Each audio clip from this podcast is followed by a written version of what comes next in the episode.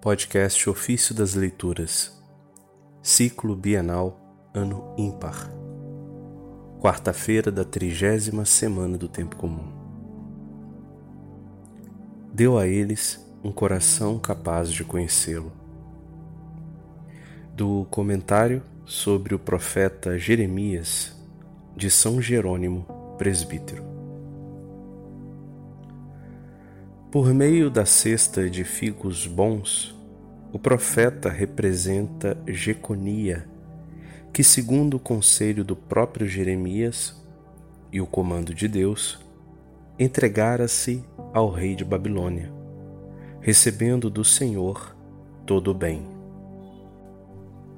A cesta de figos ruins, pelo contrário, refere-se a Sedecias, que, havendo desobedecido ao decreto de Deus, foi capturado, cegado e conduzido à Babilônia, onde faleceu.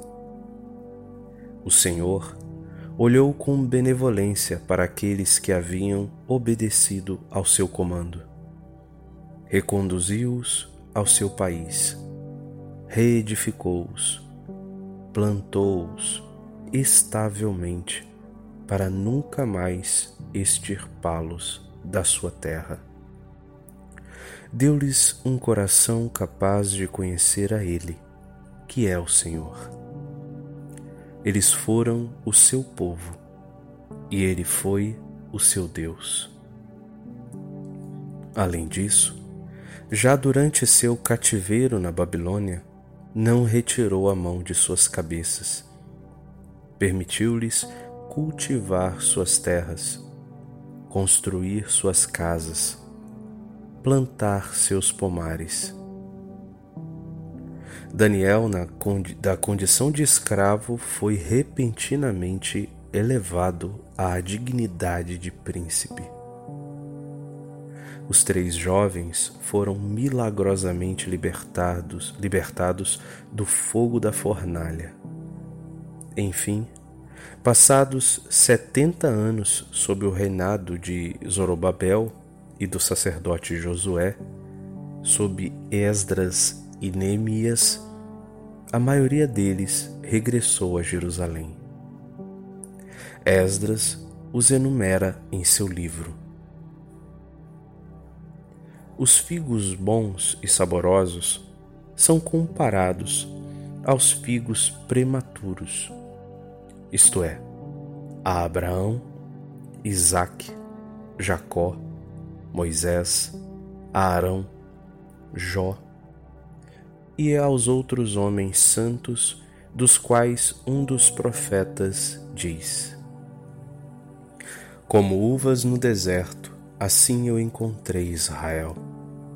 Como um fruto em uma figueira nova, assim eu vi os vossos pais.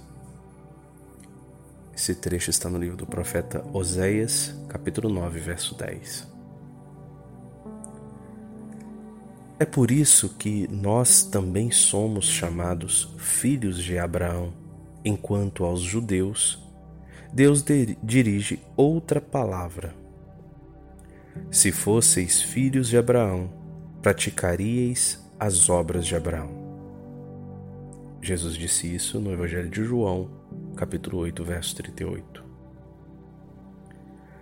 Ora, aquelas cestas que continham, respectivamente, figos muito bons e figos muito ruins, não estavam fora da igreja, mas se encontravam postas diante do templo do Senhor, pois tudo é manifesto perante seu olhar.